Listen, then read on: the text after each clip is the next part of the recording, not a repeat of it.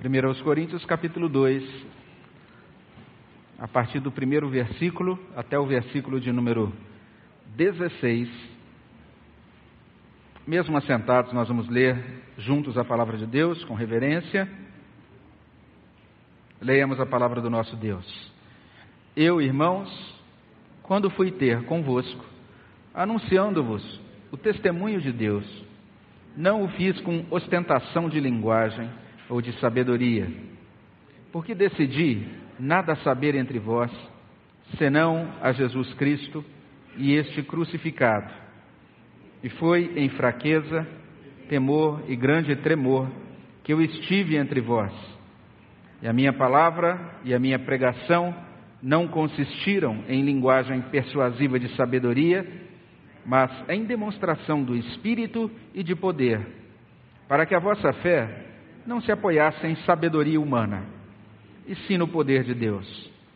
Entretanto, expomos sabedoria entre os experimentados, não, porém, a sabedoria desse século, nem a dos poderosos desta época, que se reduzem a nada, mas falamos a sabedoria de Deus em mistério, outrora oculta, a qual Deus preordenou desde a eternidade para sabedoria essa que nenhum dos poderosos desse século conheceu, porque se a tivessem conhecido, jamais teriam crucificado o Senhor da glória.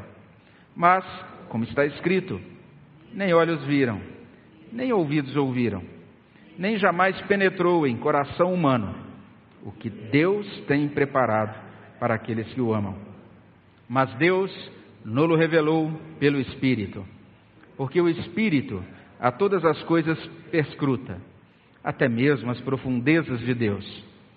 Porque qual dos homens sabe as coisas do homem, senão o seu próprio espírito que nele está? Assim também as coisas de Deus, ninguém as conhece senão o Espírito de Deus.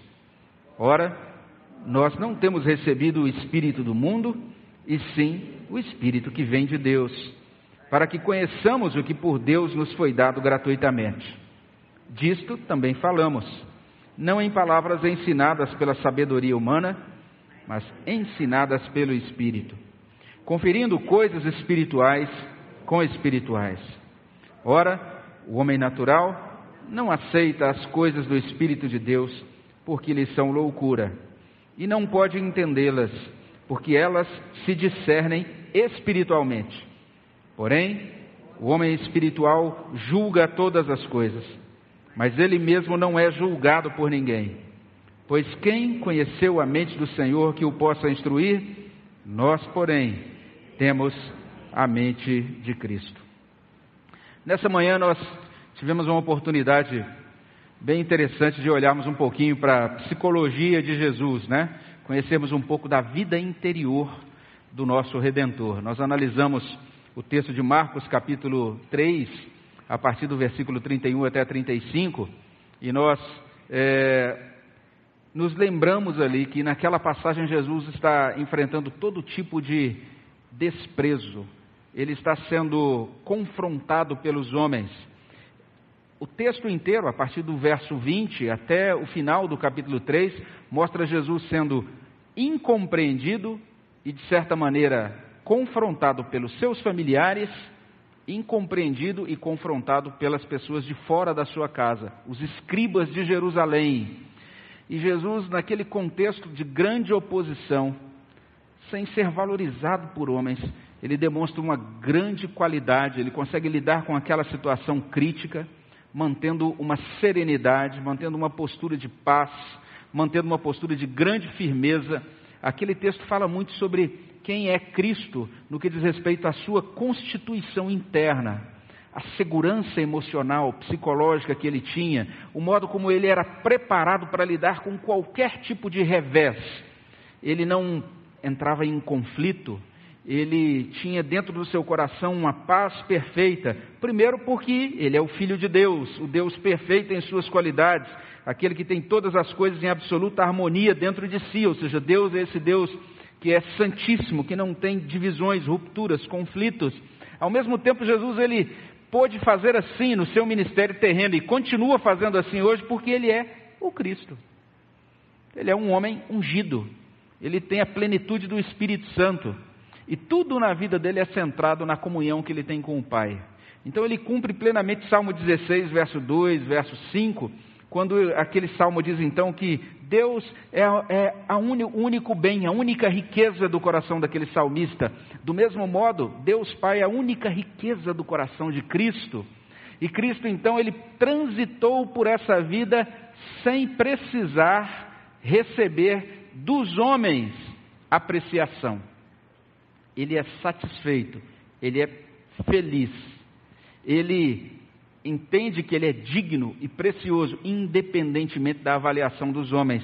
Daí, mesmo sendo rejeitado por sua família, mesmo sendo rejeitado e confrontado pelos líderes religiosos, Jesus Cristo ele conseguiu responder a eles basicamente dizendo isso: vocês precisam compreender quem eu sou, aquilo que eu estou fazendo. É isso que nós vimos hoje em Marcos, capítulo 3, a nossa mensagem da manhã. E naquela ocasião nós dissemos isso, que o propósito de Deus é que sejamos como Jesus que a nossa psique, a nossa alma, a nossa interioridade seja toda centrada em Deus. Que o nosso senso de valor, de dignidade, não dependa da opinião dos homens, mas sim do parecer de Deus acerca de nós, baseado na nossa vida coberta pela justiça perfeita de Jesus Cristo. Romanos 8, 29 diz isso, que Deus deseja que nós sejamos tornados semelhantes, nós sejamos amoldados segundo Cristo. E como é que Deus faz isso? Como é que Cristo, como é que Deus nos amolda segundo Cristo? Deus faz isso por meio do seu espírito. E isso tem muito a ver com essa, esse trecho dessa primeira carta de Paulo aos Coríntios. Paulo ele tem um propósito no seu coração quando escreve essa carta. Ele deseja amoldar os seus leitores segundo Cristo aquela igreja de Corinto passava por grande aperto, por, por grande dificuldade. As pessoas estavam tendo dificuldades no seu relacionamento com Deus. O modo como elas concebiam esse relacionamento com Deus estava distante do verdadeiro Evangelho. Algumas se apresentavam diante de Deus cheias de justiça própria, Algumas se apresentavam diante de Deus apresentando, ou colocando, é, desfilando a sua, o seu desempenho espiritual, achando-se mais espirituais do que, do que outros. Algumas assumiam partidos. E uns diziam, eu sou de Pedro, eu sou de Paulo. Outros diziam, eu sou de Cristo. Aquela igreja tinha sérios problemas morais. Aquela, aquela igreja tinha seríssimos problemas doutrinários eles não estavam firmados, eles não estavam vivendo a verdade em amor. Era uma igreja que precisava de correção. Eles se reuniam para a ceia e ao invés, de ter, ao invés de terem um momento de edificação, alguns, diz o relato de Paulo nessa primeira carta, inclusive se embebedavam. Eles não esperavam uns pelos outros para participar da refeição comunitária, a refeição do ágape. Paulo tem que escrever em todos vários capítulos dessa carta para corrigir esses erros diversos, essas dificuldades diversas. Paulo olha para aquela comunidade e percebe, eles não estão moldados segundo o padrão de Cristo. E aí então Paulo escreve essa carta. E é interessante o que ele está fazendo aqui. Ele está prosseguindo aquilo que ele já falou no capítulo anterior. Nós já olhamos para o capítulo anterior no domingo passado, na nossa meditação do culto da noite. Se você estava aqui, você vai se lembrar disso. Paulo, lá no capítulo 1 de 1 aos Coríntios, a partir do verso 18, ele vai dizer que a salvação que Deus nos traz, ela tem um instrumento. O instrumento dessa salvação é a palavra da cruz. Essa salvação, o método dessa salvação é o chamado livre e misterioso de Deus. E a fonte única e suficiente dessa salvação é Cristo. É isso que Paulo nos ensinou no primeiro capítulo. E agora ele dá um passo além.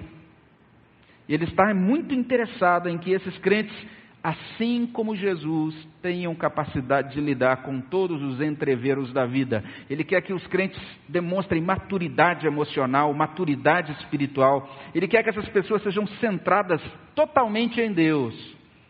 E então ele escreve esse segundo capítulo.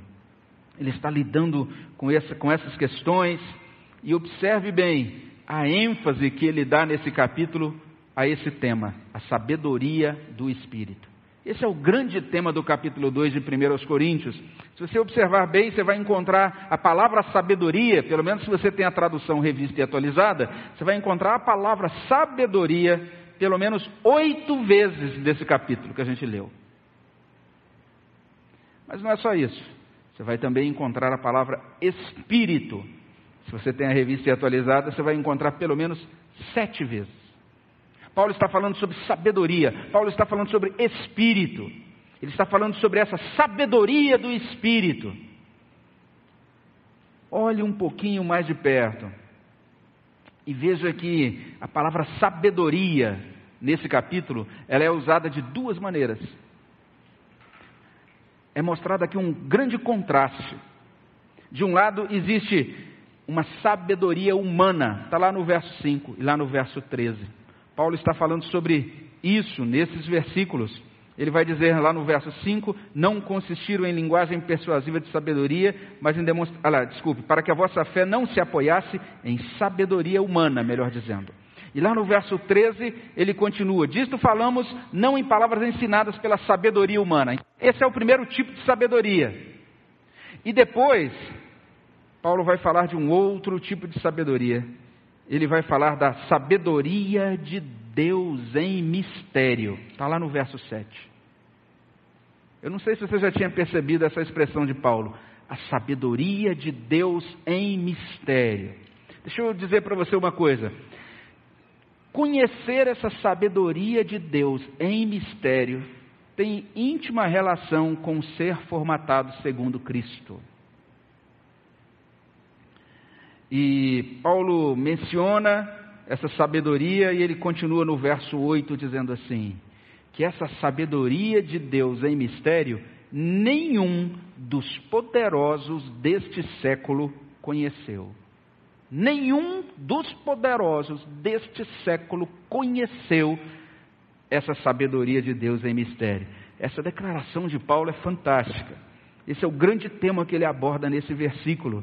E essa passagem da Bíblia ela foi escrita para que a gente possa ajustar as nossas lentes espirituais. Para que a gente possa enxergar as coisas direito na nossa vida diária.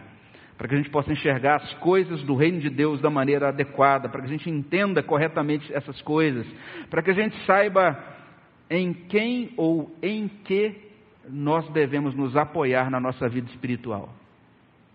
Às vezes nós nos confundimos e começamos então a nos apoiar em muletas que não são suficientes, não são eficientes para nos auxiliar na nossa vida espiritual, na nossa caminhada cristã. Esse texto foi colocado diante de nós para que a gente entenda o que é que nos atrapalha na nossa caminhada espiritual. Paulo fala sobre isso nessa passagem. E além disso, Deus quer abrir os nossos olhos para que a gente possa enxergar a riqueza, a suficiência da ajuda que Ele nos dá por meio do Espírito Santo. Então, nós vamos abordar esse texto dessas três maneiras. Primeiro, o texto nos ajuda a responder isso: em que nós nos apoiamos. Está aí a partir do verso 1 até o verso 5.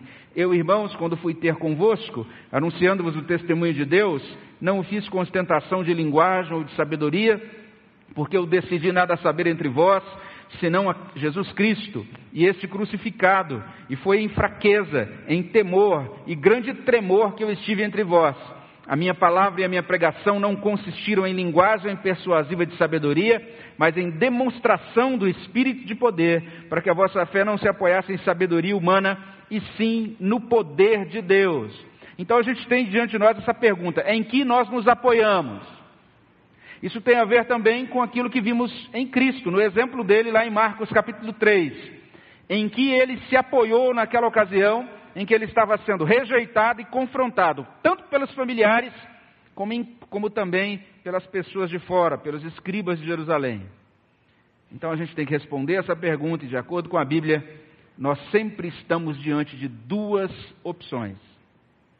A primeira opção que temos diante de nós é os recursos dos homens nós podemos nos apoiar em recursos meramente humanos. E Paulo vai mencionar esses recursos aqui, eles são identificados pelas seguintes expressões. Lá no verso 1 ele fala: ostentação de linguagem ou de sabedoria. Lá no verso 4 ele fala sobre linguagem persuasiva de sabedoria. No verso 5 ele fala sobre sabedoria humana, os recursos dos homens. Observe, a palavra está no plural, recursos, porque os homens são proficientes, eles são hábeis em criar, em projetar, em engendrar soluções próprias, recursos próprios, para tentar lidar com seus dilemas espirituais. Essa é a situação dos homens.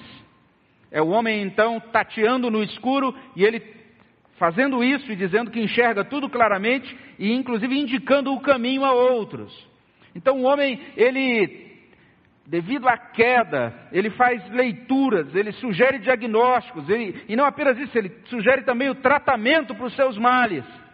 Isso é interessante para o homem, ele gosta de fazer isso, porque quando ele faz isso, ele passa a desfrutar de um senso de valor autossuficiente. Ele começa a achar que ele pode, que ele faz, que ele acontece. E ele se vê capaz de resolver suas dificuldades espirituais a seu próprio modo. O exemplo está lá em Marcos capítulo 3. Então nós temos uma situação que precisa ser interpretada, Jesus andando de um lado para o outro, sem parar, sem ter tempo de alimentar-se. A sua família então faz uma leitura da situação e faz uma, um diagnóstico da situação. Diz assim: Jesus está fora de si, ele está louco, estabelece já um tratamento devido, vamos prendê-lo. É o modo humano de lidar com as coisas, de ler as coisas, de encaminhar as coisas. Aqueles escribas também de Jerusalém, eles observam tudo que está acontecendo, eles têm que dar uma resposta e uma explicação para aquilo que está acontecendo lá em Marcos 3. E eles então é, refletem, verificam o que, o, que, o que há, então eles dizem: Ah, o que está acontecendo é o seguinte: Jesus está expulsando os demônios pelo poder de Beuzebu, eles estão fazendo suas leituras, seus diagnósticos. O homem tentando, do seu jeito, resolver as questões espirituais. Isso que é exemplificado lá se repete dentro da história. Em diversos momentos nós podíamos é, selecionar exemplos disso acontecendo dentro da história. Mas a gente precisa ser honesto e entender e, e reconhecer que isso acontece conosco cotidianamente. O tempo todo nós somos colocados diante desse dilema. Com que recurso nós lidaremos com essa circunstância? O tempo todo nós precisamos lidar com essa questão. Em que nos apoiamos nessa hora? E aí nós frequentemente nós somos naturalmente inclinados a resolver as coisas pela força do nosso braço, a ler as questões com a nossa capacidade meramente humana, a desconsiderar os recursos de Deus, entendendo-nos como autossuficientes. E mesmo quando a nossa, é, o nosso encaminhamento parece muito espiritual às vezes, parece muito religioso às vezes, e a gente vê isso lá no, no, em Isaías 58, Aquele povo, então, que de maneira muito religiosa praticava o jejum e comparecia diante de Deus e participava de todos os cerimoniais, e Deus que vê o coração, ele diz: Não é esse o jejum que eu escolhi para vocês, porque a grande questão é que aquele povo queria, de certa maneira, é, juntar as coisas e, por um lado, servir a Deus, mas servir a Deus do seu modo, fazendo as coisas do seu jeito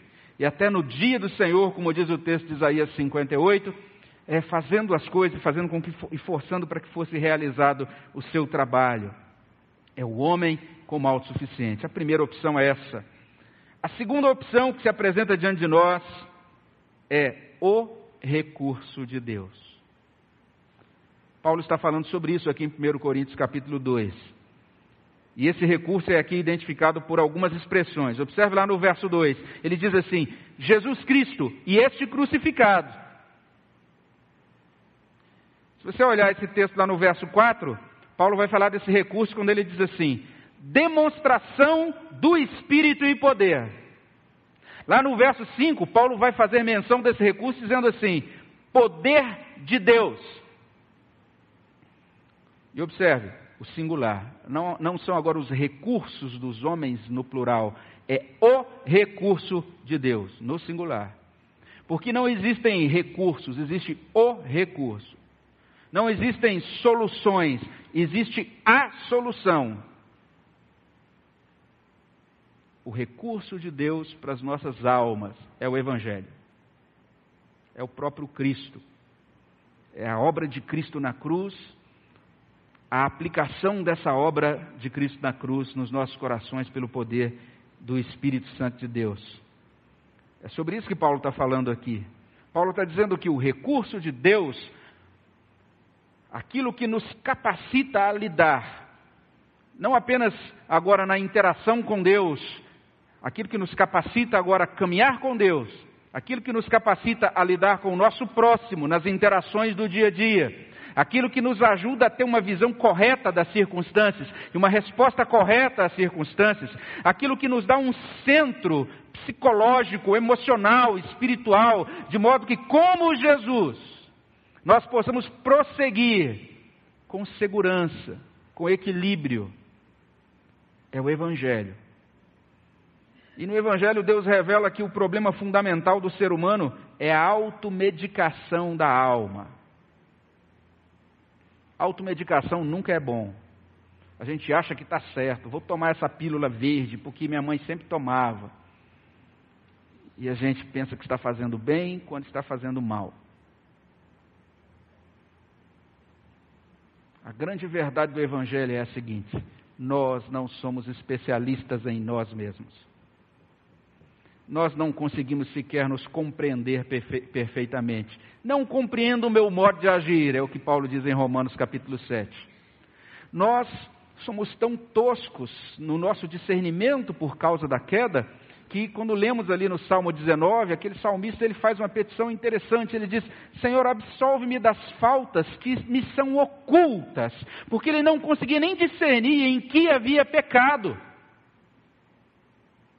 O evangelho ele de certa maneira traz essa declaração aparentemente contraditória de que somos preciosos para Deus, e ao mesmo tempo em que ele declara que Deus nos amou tanto que enviou o seu Filho, ou seja, Deus nos concede um valor, Ele nos é, concede essa dignidade, essa bênção por meio de Cristo, essa grande revelação do seu amor. O Evangelho, ele diz que ele só pode ser dispensado ao, ao coração daquele que diz: Eu nada sou sem ti.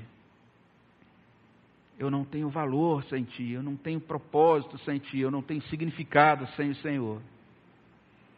Eu preciso do recurso de Deus. Eu preciso de Cristo. Preste atenção, você não precisa de bênçãos gerais, ainda que seja muito bom e talvez muito necessário para você solucionar aquele problema que te aflige, talvez financeiro, ou aquelas outras questões que todas são pertinentes, mas a, o, o problema fundamental, a necessidade fundamental, é nós conhecermos e desfrutarmos do Evangelho. Por isso, quando Pedro escreve, a sua primeira carta, ele diz isso: que nós precisamos crescer no conhecimento e no desfrute da graça do Senhor Jesus Cristo, todos os dias. Todos os dias. Então é isso. A nossa necessidade, diz o texto, é nos apoiar não em sabedoria humana, e sim no poder de Deus. Simples assim.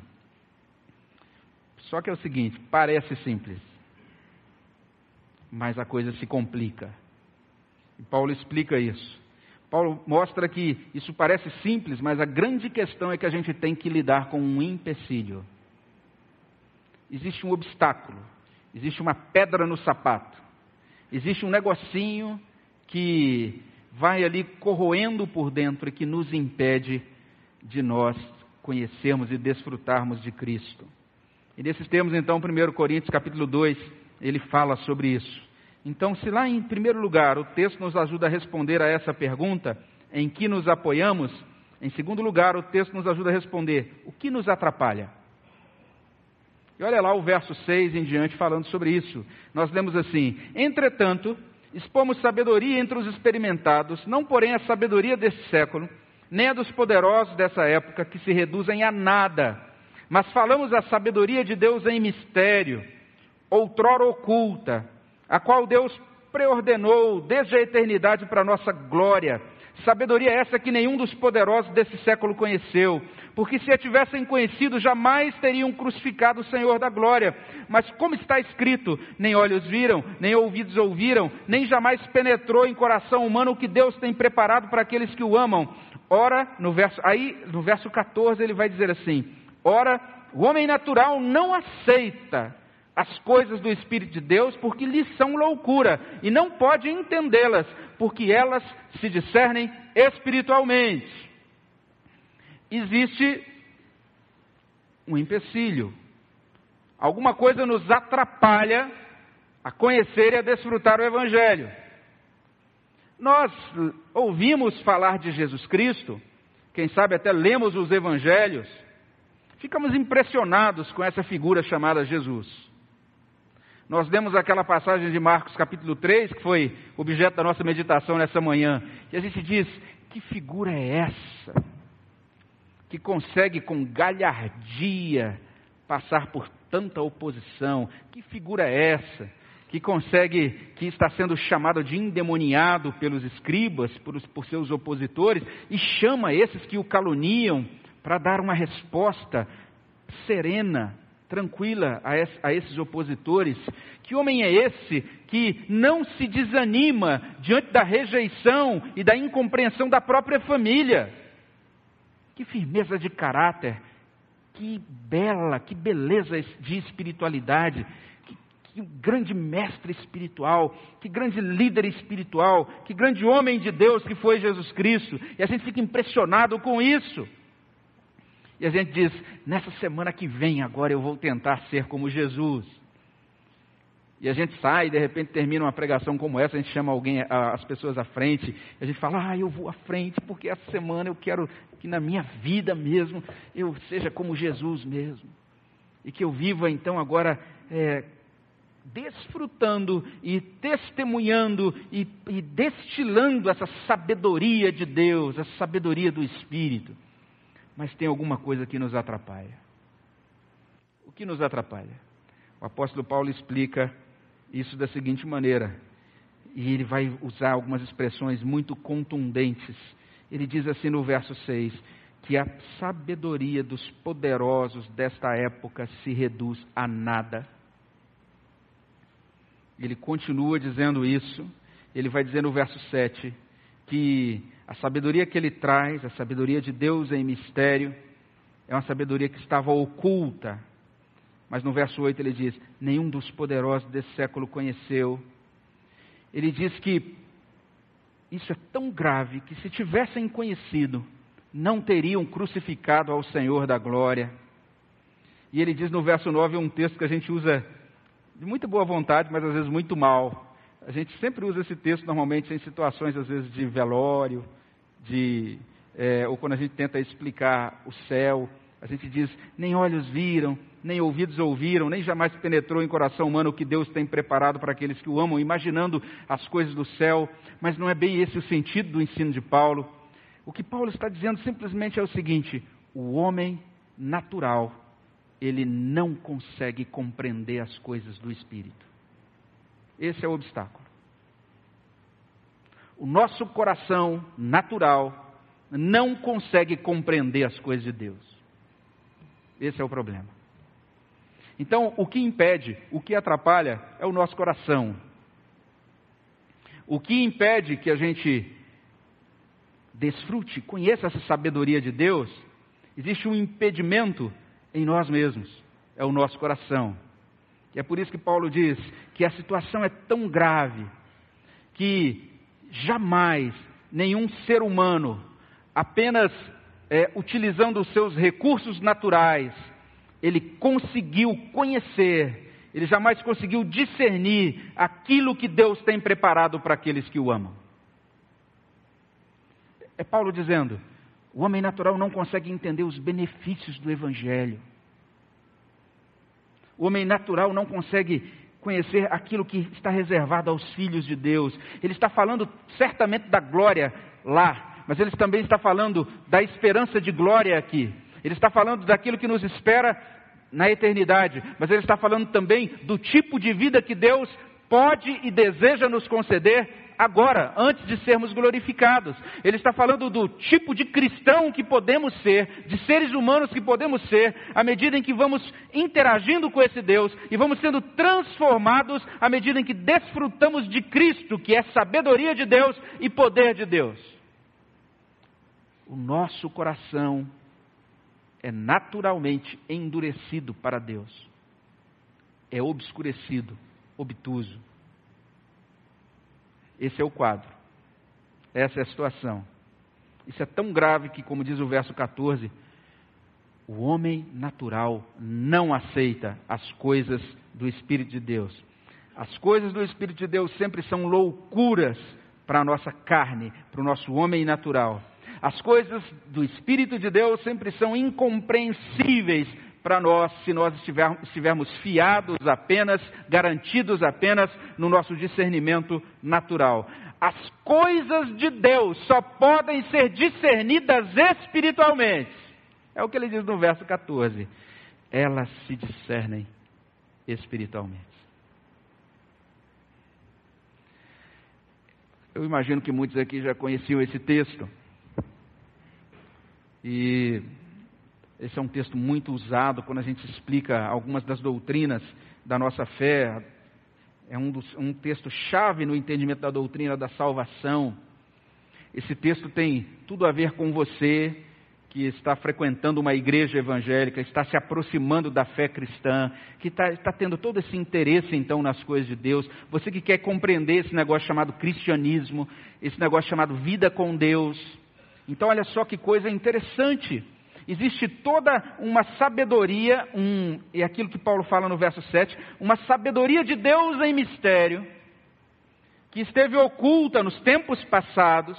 Paulo tinha convicção que agora, na dispensação do Novo Testamento, Deus estava mostrando, estava tirando o véu, estava revelando o que era isso que estava oculto, e o que estava oculto era que Cristo é o Salvador, Cristo é o Redentor, Cristo está estabelecendo a família de Deus, que é formada por judeus e gentios, por pessoas da religião judaica, por pessoas como nós nos dias de hoje. Cristo, por, pela, pelo Evangelho, está chamando pessoas de todas as nações, de todas as tribos, de todas as etnias, de todos os tempos, para serem adoradores do Deus vivo.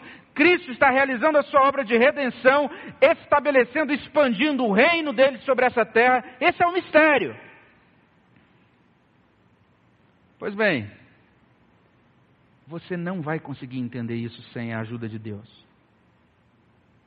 E se você até agora tem dito assim, eu não consigo entender, eu visito uma igreja evangélica e esse negócio parece que não faz sentido para mim. Entenda, isso não faz sentido para ninguém que está tentando compreender o evangelho pela sua própria força. Você pode ser altamente capacitado em filosofia, você pode ter uma grande capacidade de abstração das coisas. Pode ter as melhores notas lá na sua área de conhecimento, ser um grande profissional, alguém extremamente inteligente em diversas áreas. Entenda uma coisa: o seu coração natural não é apto para compreender as coisas de Deus. Essas coisas são dadas, e aí vale a pena a gente se lembrar daquilo que foi mostrado no, na semana passada, quando nós olhamos para o capítulo anterior de 1 Coríntios. Essas coisas não são dadas aos sábios, aos grandes, aquelas pessoas que se aproximam de Deus movidos por mera curiosidade. O conhecimento de Deus não é dado àquele que se aproxima zombeteiramente, escarnecendo com o espírito crítico das coisas de Deus. As coisas de Deus não são dadas àqueles que se acham bons ou autossuficientes. O conhecimento de Deus é revelado aos pequeninos. O conhecimento de Deus é revelado aos humildes. O conhecimento de Deus é uma revelação do Espírito Santo de Deus. É a luz de Deus que brilha no coração, trazendo regeneração, trazendo iluminação. Nós precisamos que a luz de Deus brilhe sobre o nosso coração, dissipando toda a treva. Nós precisamos ter essa experiência espiritual, sobrenatural, de sermos visitados pela graça de Deus, no poder do Espírito de Deus, para compreendermos quem Deus é, quem Cristo é, quem nós somos à luz dessa, desse Evangelho de Deus. Olha só o que Paulo escreve aos mesmos Coríntios, só que agora na segunda carta. Eu convido você a abrir em 2 Coríntios. E observe bem essa palavra de Paulo lá no capítulo 4. E ele vai dizer uma coisa muito solene aqui. Veja bem o que ele diz a partir do verso 3. Segundo aos Coríntios, capítulo 4, versículo 3. E observe bem o que ele registra nesta palavra. Se você encontrou, peço que você leia comigo. Olha o que está escrito aí. Mas se o nosso evangelho ainda está encoberto, é para os que se perdem que está encoberto. Verso 4: nos quais o Deus desse século cegou o entendimento dos incrédulos para que lhes não resplandeça a luz do evangelho da glória de Cristo, o qual é a imagem de Deus. Então, essa é a situação do homem natural. Ele tem a sua mente obscurecida pelo Deus desse século. Ele não consegue enxergar, não consegue ver. Essa é a situação do homem natural. E olha só o que diz aí, meus irmãos, verso, no verso 6. Vamos ler juntos, 2 Coríntios 4, 6. Porque Deus que disse: Das trevas resplandecerá a luz, Ele mesmo resplandeceu em nosso coração para a iluminação do conhecimento da glória de Deus na face de Cristo.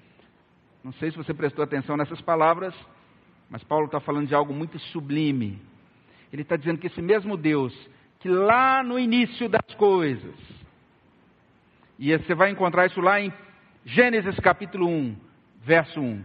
No princípio criou Deus os céus e a terra, mas a terra estava sem forma e vazia. A gente vai ver então naquele relato a figura da escuridão, das trevas, do abismo, e de repente você ouve uma voz majestosa dizendo: haja luz. E houve luz. E aí começa toda a vida. E aí começa toda a organização das coisas. O que Paulo está dizendo é isso. Do mesmo modo como estavam as coisas ali naquele início, é assim o nosso coração. E é necessário que Deus, com a Sua palavra majestosa, venha até nós e diga assim: haja luz. E ele diz de modo muito belo, porque Deus que disse: das trevas resplandecerá a luz. Ele mesmo resplandeceu em nosso coração para a iluminação do conhecimento da glória de Deus na face de Cristo. Então, quando Deus opera em nós pelo Espírito, esse problema é resolvido. Nós temos algo que nos impede, e o que impede é o nosso coração, é o homem natural. Isso é precioso para a nossa perspectiva da doutrina da salvação, para a nossa perspectiva correta de como ser salvo. Mas eu preciso dizer mais. Eu preciso dizer que Paulo está escrevendo essa carta para crentes. Eu preciso dizer que Paulo está escrevendo aqui para um, para um pessoal que está dentro da igreja.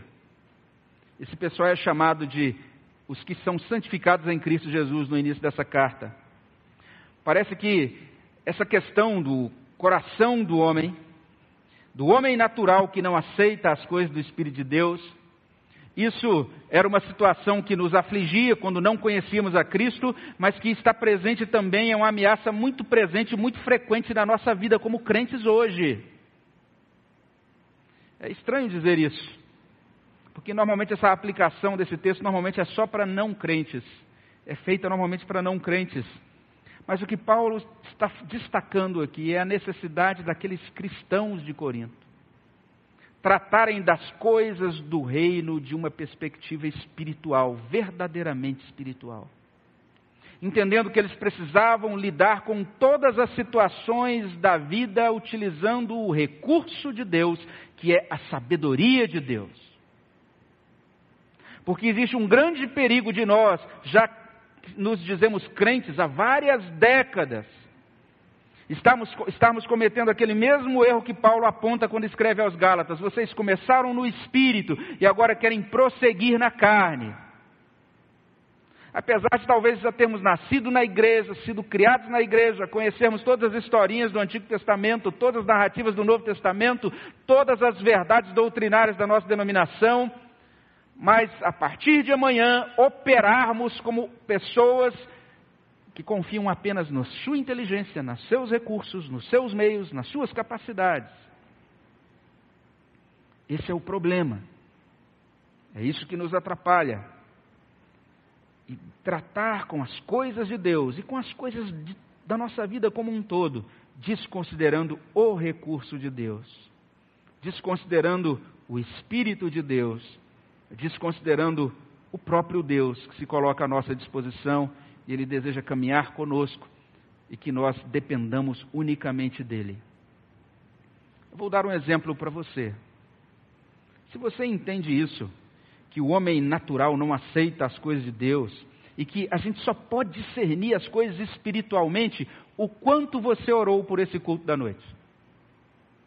O quanto você orou para que você consiga discernir espiritualmente essa pregação?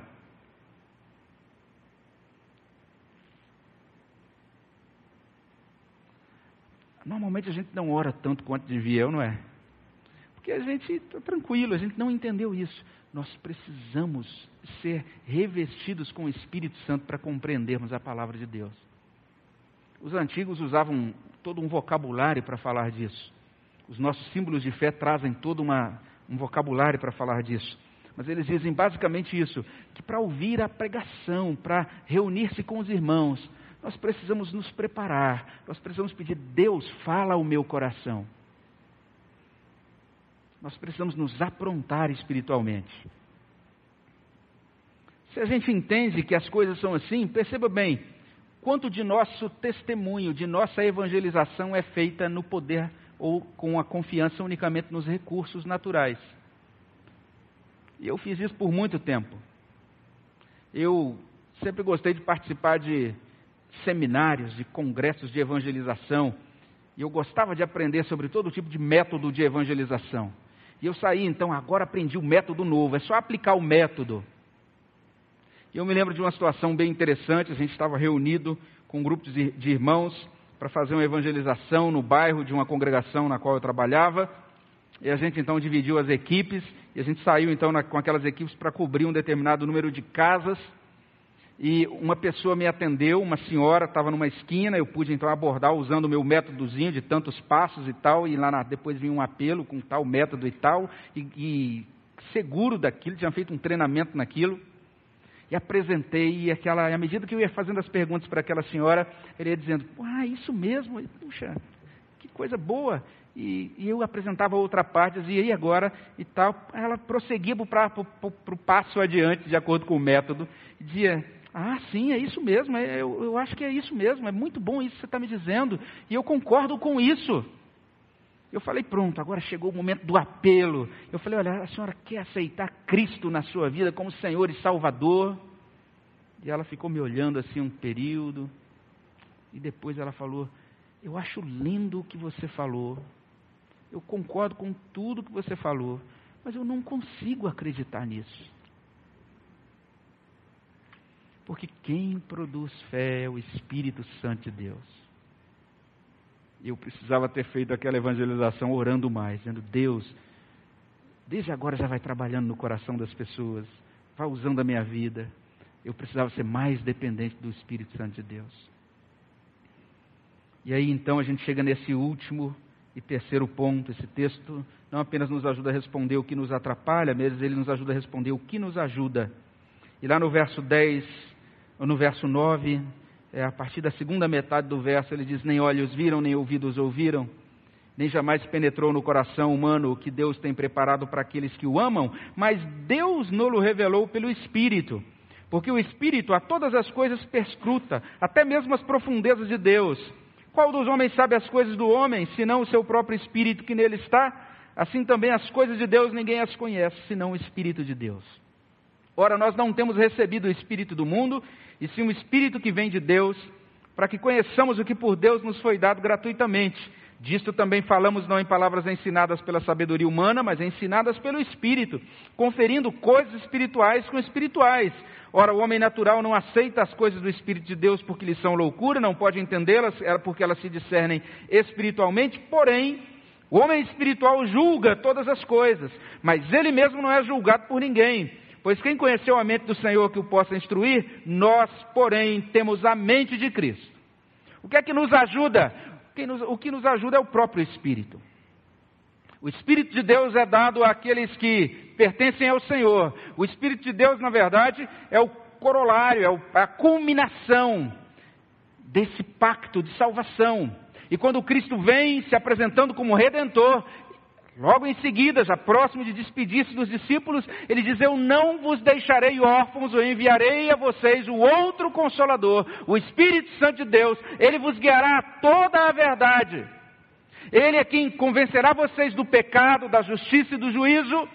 Ele é quem vai ensinar tudo que, tem, que eu tenho passado, que eu tenho deixado para vocês. Ele é quem me glorificará. Ele é quem vai conceder a vocês poder para que vocês sejam minhas testemunhas. Todas essas palavras, todos esses ditos de Jesus, indicam claramente que ele agora, mesmo quando diz, eis que estou convosco todos os dias até a consumação do século, ele está mencionando a sua presença por meio do Espírito na vida do seu povo. E ele diz isso: ninguém consegue descobrir o que Deus tem preparado para os que amam a Deus, mas sabe o que acontece? Deus nos revelou isso pelo Espírito. Ele está dizendo que nós somos depositários de algo muito precioso, algo que o mundo não conhece. Mas agora isso se torna nosso pelo Espírito. O Espírito, ele pega tudo aquilo que existe em Jesus e ele traz isso para dentro de nós. O Espírito, ele pega todos os benefícios que decorrem da obra consumada de Cristo e ele nos faz então desfrutar desses benefícios. Ele diz: Isso é assim, porque assim como no coração do homem, é o espírito do homem que conhece as coisas naturais, é o, no coração de Deus, é o espírito de Deus que consegue, é, consegue compreender ou que conhece as profundezas de Deus.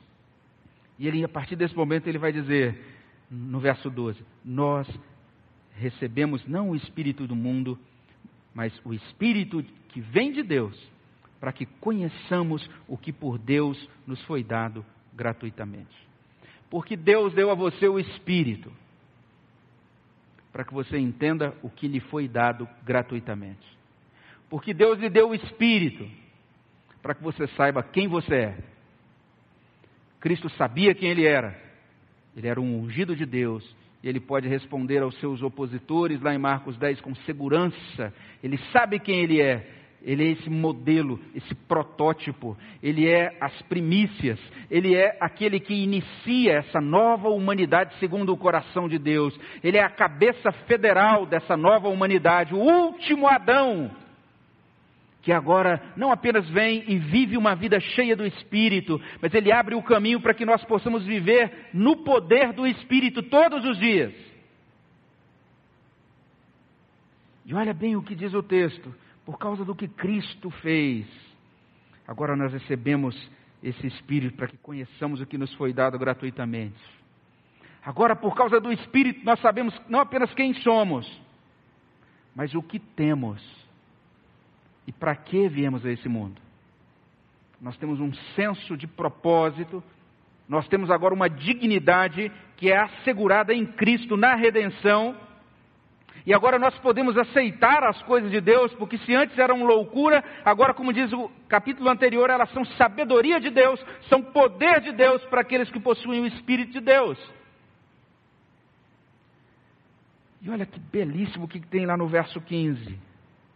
O homem espiritual julga todas as coisas, mas ele mesmo não é julgado por ninguém. E lá estava Jesus sendo criticado por seus pais, por seus parentes, melhor dizendo Lá estava Jesus sendo criticado pelos escribas, mas ele podia caminhar com segurança emocional, porque ele sabia que o julgamento dos homens era algo muito imperfeito, algo que não correspondia a quem de fato ele era. O discernimento dos homens, na verdade, não era fundamental para Cristo, porque, como homem espiritual, ele era capacitado para julgar todas as coisas, mas ele sabia que o juízo sobre ele estava nas mãos do Pai, estava nas mãos de Deus. Ele podia caminhar com liberdade e servir a Deus com liberdade. Ele podia fazer isso com toda a segurança devido ao fato dele ser o Cristo, o ungido, aquele que tem o Espírito de Deus. E termina o versículo dizendo: Quem conheceu a mente do Senhor que o possa instruir? E de fato ninguém pode instruir a Deus. Mas o texto termina dizendo o seguinte: Nós temos a mente de Cristo.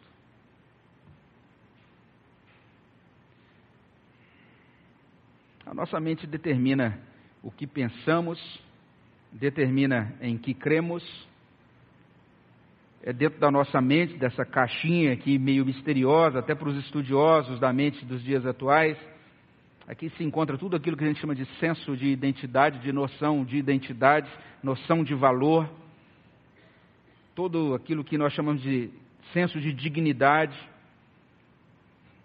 O nosso eu se encontra dentro disso que a gente quer chamar de mente. O texto diz assim: Agora Deus nos concedeu a mente de Cristo. Então eu posso começar essa semana não mais discernindo as coisas pela mente do Misael. Eu posso começar essa semana discernindo as coisas, dizendo: Deus, me ajude para que eu possa discernir, para que eu possa interpretar, para que eu possa reformular tudo, para que eu possa responder a todas as coisas como um ser humano que possui a mente de Cristo. Olha que bonito isso que Paulo diz aqui em, 2, em 1 Coríntios capítulo 2, meus irmãos. Então, quando ele está falando dessa sabedoria do Espírito, quando ele está falando dessa vida cheia do Espírito, dessa dependência do Espírito, olha só, isso não é misticismo raso, isso não é anti-intelectualismo, porque o texto diz: nós temos uma mente, nós agora podemos pensar, e compreender essa lógica do Evangelho, que parece loucura para os que se perdem, mas que na verdade é suprarracional, vai além da capacidade do homem natural conhecer. Mas agora nós podemos conhecer essas coisas, nós recebemos a iluminação do Espírito e temos uma mente. Mas não se trata de racionalismo, de mera é, exercício de, racionalismo, de, de raciocínio cristão, porque a mente é de Cristo. Eu não sei como você tem pensado sobre o seu vizinho até agora. O importante é que você pense sobre o seu vizinho como Cristo pensa. Eu não sei como você pensa sobre a pessoa com quem você tem um conflito, quem sabe pendente até agora.